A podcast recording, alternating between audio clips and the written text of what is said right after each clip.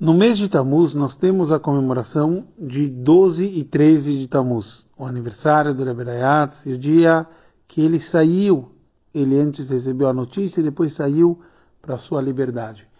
Então é chamado Hag Geulah, o tempo da liberdade. Por outro lado, o mês de Tammuz, nós temos o dia 17 de Tammuz, que é chamado um dia de jejum, o começo dos Ben dos momentos de aperto, aonde foi quebraram as muralhas de Jerusalém, entre os vários outros acontecimentos. Então a gente encontra esse paradoxo no mês de Tammuz, e isso já indica no seu próprio nome. O mês de Tammuz, o nome Tammuz é um nome de Avodazará, de uma idolatria, e por outro lado demonstra o momento de calor que tinha, ou seja, demonstra a força do sol, que é uma representação, é um exemplo para a revelação divina. Para a gente entender tudo isso, devemos entender que 12 e 13 de Tammuz é uma Geulah, uma redenção, ainda antes, no calendário, vem antes do dia 17 de Tammuz.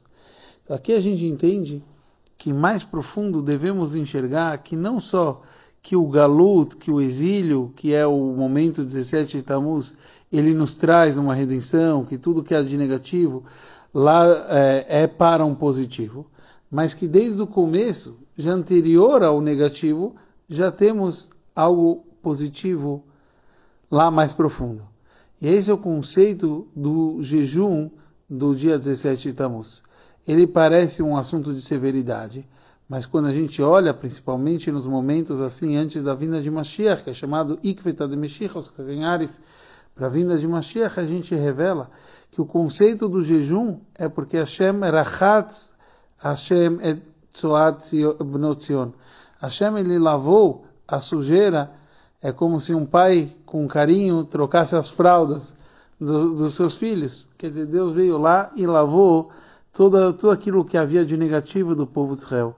A gente vê aqui o amor natural que Hashem revela ao povo de Israel. E esse é o conceito e o ensinamento para cada um de nós. Enxergar o bem na Mitzarim, esses momentos de aperto, com, com o maior amor que Hashem demonstra ao nosso povo, e é isso que a gente fala aqui com a vinda de Mashiach, Yafru Yamim Eilu Lesasonam Lesimcha, esses momentos vão se transformar na maior alegria que seja com a vinda de Mashiach em breve, se Deus quiser.